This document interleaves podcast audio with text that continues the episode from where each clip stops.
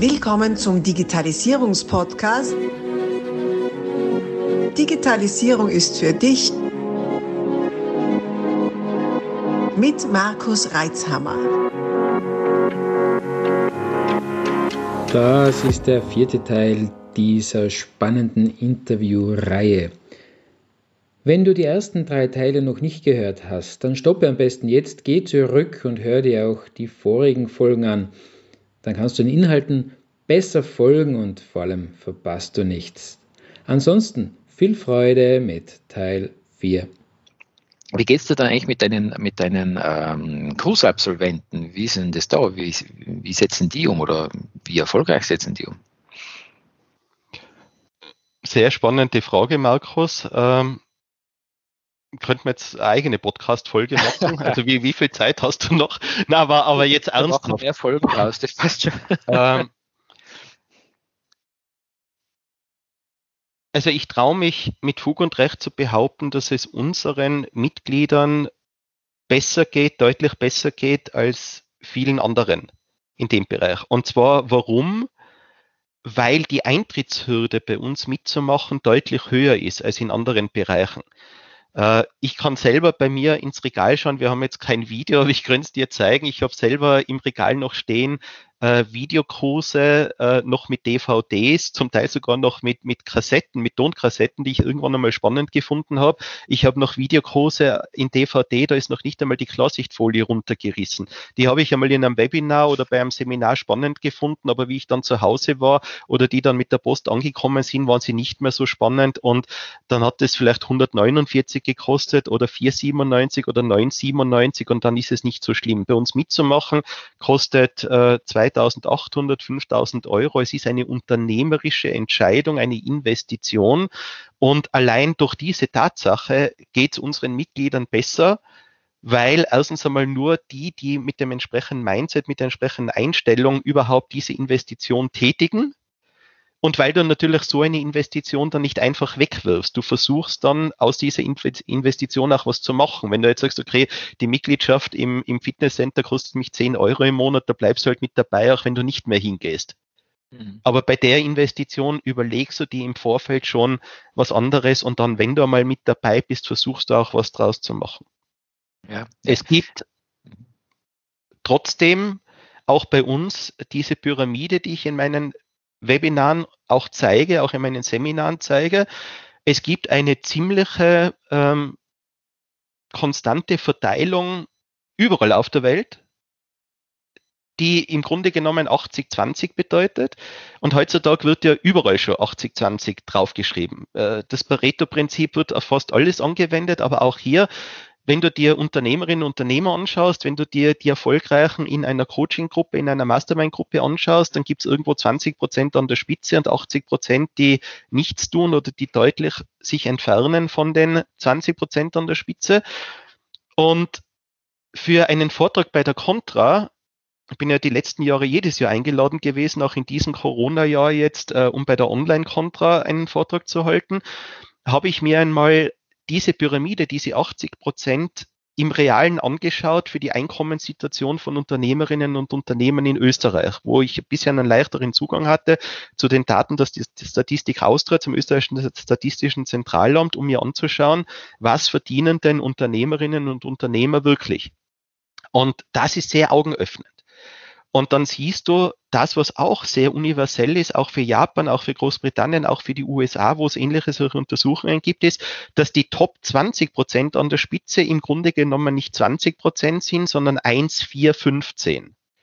Also es gibt bei den Top 20 Prozent einen Riesenunterschied für ein Prozent an der Spitze, vier Prozent drunter, die immer noch einen großen Abstand haben zu den 15 Prozent, die die Spitze bilden. Und die zusammen haben einen Riesenabstand zu den 80 Prozent Rest. Also diese mhm. Pyramide ist eine recht universelle Struktur. Und wie schaut diese Pyramide für Österreich aus mit den letzten verfügbaren Daten? Das habe ich mir damals 2018 ausheben lassen, weil solche Daten, solche Aufschlüsselungen hat die Statistik Austria zwar, aber so wird der Einkommensbericht in den Ländern nicht aufgeschlüsselt. Weil wenn der so aufgeschlüsselt worden wäre und die Medien so darüber berichten würden, dann würde ganz ein anderer Prozess im Kopf der Leser stattfinden. Aber wenn du es dir einmal auf Prozente aufschlüsselt, dann siehst in Österreich so aus, Vielleicht machen wir jetzt mal eine kurze Pause, um, um die Zuhörer mal raten zu lassen, was sie denn glauben, was 75 Prozent aller österreichischen Unternehmer und Unternehmerinnen, also mit 75 Prozent, sind wir ein bisschen besser an der Basis der Pyramide statt 80 Prozent, 75 Prozent, was die im Jahr verdienen. Und zwar basierend auf den Daten, die sie in der Einkommenssteuererklärung dem Finanzamt gegenüber abgeben und das bevor die Steuer zuschlägt, also brutto. Was ich, Markus, ob du mitmachen möchtest, wir, wir haben uns das nicht, wir haben uns das nicht äh, abgesprochen, aber äh, was glaubst du denn, oder vielleicht weißt du es ja, was glaubst du denn, was, was 75 Prozent, also drei Viertel aller Unternehmerinnen und Unternehmer, die nur unternehmerische Standbeine haben, also das sind nicht solche, die nebenbei unternehmerisch tätig sind und noch einen Hauptjob haben, was drei Viertel aller Österreicherinnen und Österreicher, die Unternehmer sind, brutto im Jahr verdienen, bevor die Steuer zuschlägt. Ich habe die Pyramide mal gesehen, ich habe aber den Wert ehrlich gesagt wieder vergessen, aber es war irgendwas mit 20 oder 30.000 oder so im Jahr. Bin ich da vollkommen richtig. richtig. vollkommen. Vielleicht war das sogar bei dem Kontravortrag, wo du mit dabei warst, Vielleicht, äh, dass ja. ich dir gezeigt habe. Äh, es sind 30.000 Euro brutto im Jahr. Mhm. Das sind drei Viertel aller Unternehmerinnen und Unternehmer. Und das ist in Deutschland, in Japan, in Großbritannien, in den USA ähnlich. Mhm. Wenn du diese Zahlen kennst, dann weißt du auch, warum Corona so massiv zuschlägt. Weil wenn du im Grunde genommen hier zweieinhalbtausend Euro brutto als einziges Einkommen hast, dann kannst du keine großen Sprünge machen. Dann hast du keinen besonders langen Atem. Und das ist die große Masse.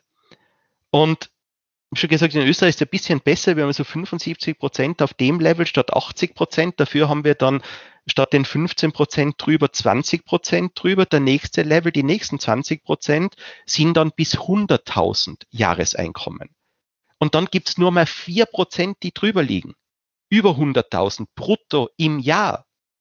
Und die Spitze dann, die letzten ein Prozent und kleiner als ein Prozent kannst du die Statistik Austria gar nicht mehr ausweisen die, die, die Spitze der Pyramide ist ein Prozent weniger als ein Prozent, die über 300.000 Euro brutto im Jahr erwirtschaften.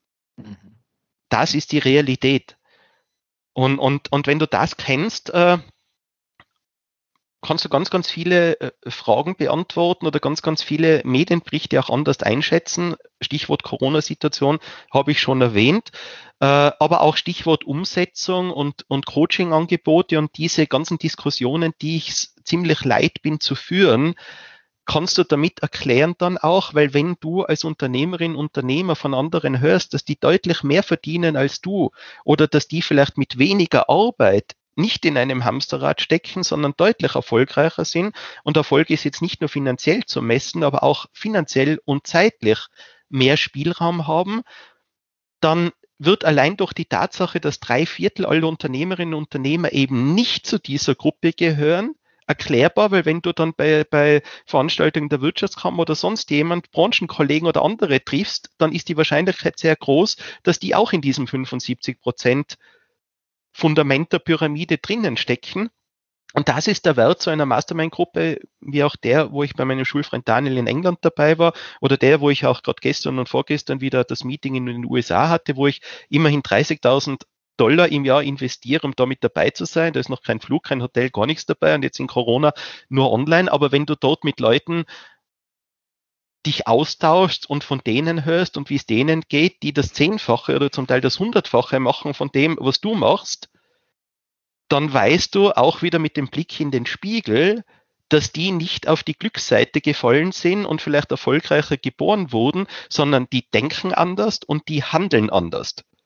Und dann ja. musst du dir an denen ein Beispiel nehmen und nicht an den 75 Prozent der anderen, denen es im Grunde genommen genauso oder schlechter geht als dir. Ja, ja. Und weil du jetzt Masterminds angesprochen hast und Treffen und so weiter, jetzt, jetzt reden wir von einem digitalen Geschäft, nicht? also mhm. ein Amazon-Geschäft. Und trotzdem oder gerade deshalb ist, ist es, ist es äh, für euch offenbar sehr wichtig oder für die Erfolgreichen bei euch wichtig, euch ähm, zu treffen, auszutauschen von Mensch zu Mensch, äh, dafür auch wirklich hohe Summen auf den Tisch zu legen, um die richtigen Leute am Tisch zu haben. Mhm. Ähm, ah, das ist wieder der Bogen, nicht? Also es gibt da nicht nur digital oder nur analog. Solange der Mensch nur irgendwie analoges Wesen ist, wird er sich mit anderen austauschen müssen und inspirieren äh, sich lassen. Und das funktioniert halt auch wieder von Mensch zu Mensch, welches Medium auch immer. Nicht? Meine, wir, wir zwei, unsere Büros sind, sind jetzt ein, sagen wir mal, ein Steinschleuderwurf voneinander mhm. entfernt und trotzdem sind wir da jetzt in einer Teamsitzung, genau. äh, weil es halt einfach praktisch ist. Nicht? Absolut. Äh, und und äh, kein unnötiger Kontakt gerade aktuell. Aber trotzdem Absolut. tauschen wir uns von Mensch zu Mensch aus. Nicht? Und obwohl ja. wir beide digitalen, in der digitalen Welt zu Hause sind. Absolut. Also es ist kein Entweder-Oder, es ist ein sowohl als auch und wirklich erfolgreich sind jetzt schon die, aber werden in Zukunft die sein, die beides bespielen können. Mhm. Die also offline stark sind und online stark sind. Viele haben den Zug verschlafen aber da ist äh, noch so viel Luft nach oben, da ist noch so viel Bewegung drin, dass es da längst nicht zu spät ist. Mhm äh, je früher du startest, ist, ich, ich sage immer ähm, in meinen Vorträgen auch, es ist ein bisschen so wie, wie mit dem alten Spruch, wann ist die beste Zeit, einen Baum zu pflanzen? Die beste Zeit, einen Baum zu pflanzen, war zu, vor 20 Jahren. Die zweitbeste Zeit ist jetzt. Genauso mhm. ist es mit dem Schritt in die Digitalisierung.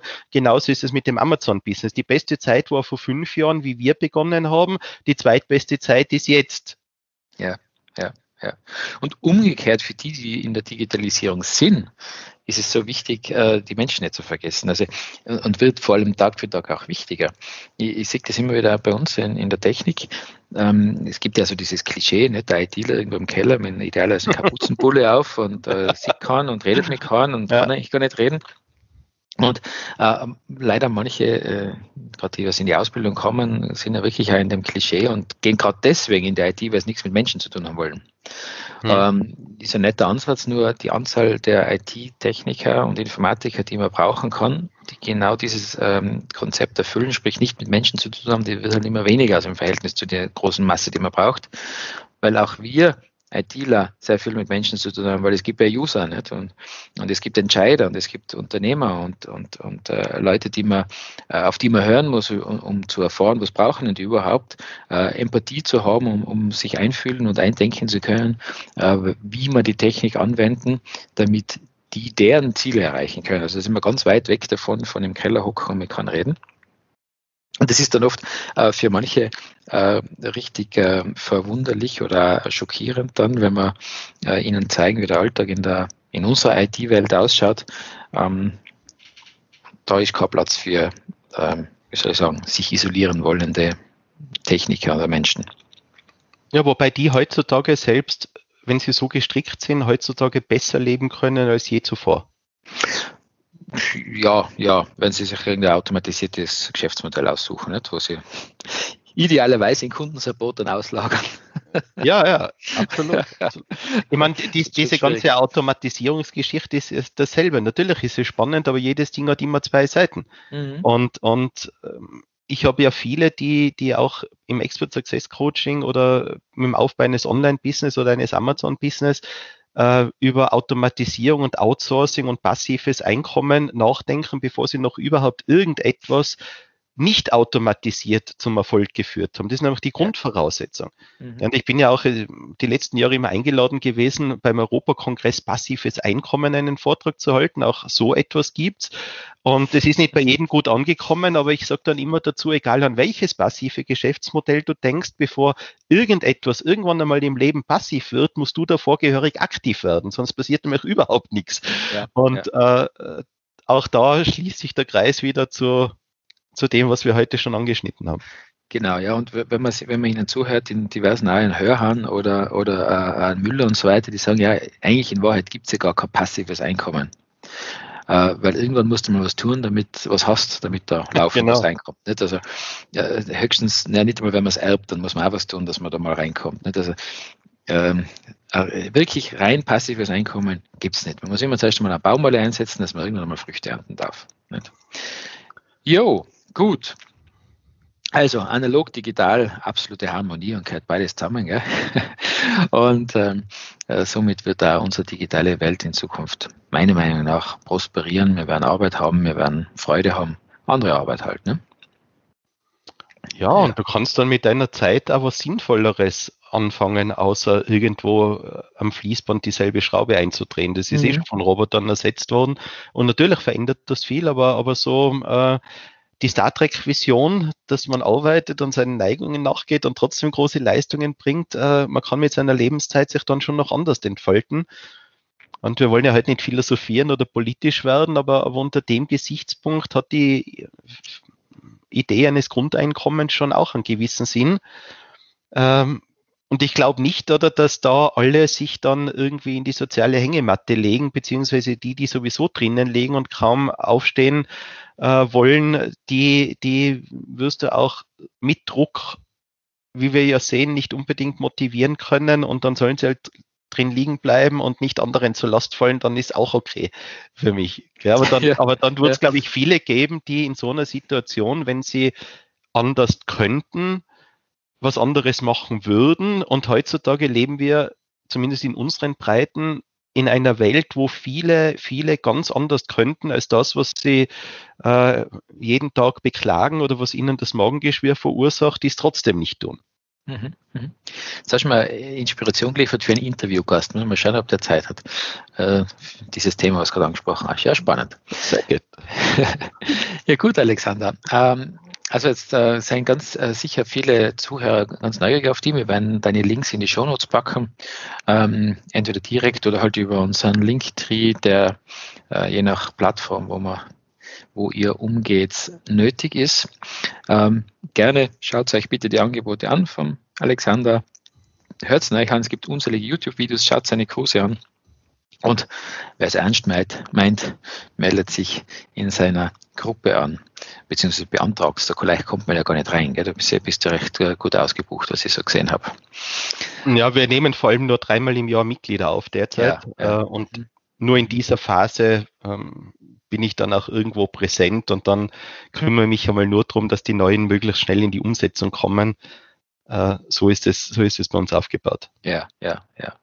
Ja, wunderbar. Du, Alexander, ähm, ich sage dir vielen, vielen lieben Dank für deine Zeit, für die wirklich spannenden Inputs zu dem Thema. Und ja, vielleicht zeigen wir uns wieder mal in echt. äh, wenn nicht in Innsbruck, dann irgendwo in Europa, aber wir werden es wieder mal über, über, den Weg laufen. Ja, ja. Okay. Danke für die Einladung. Alles Gute. Danke dir, alles Gute. Abonnier doch gleich unseren Podcast und vergiss nicht, eine 5-Sterne-Bewertung zu hinterlassen. Bis dann, wenn es wieder heißt, Digitalisierung ist für dich mit Markus Reitzhammer.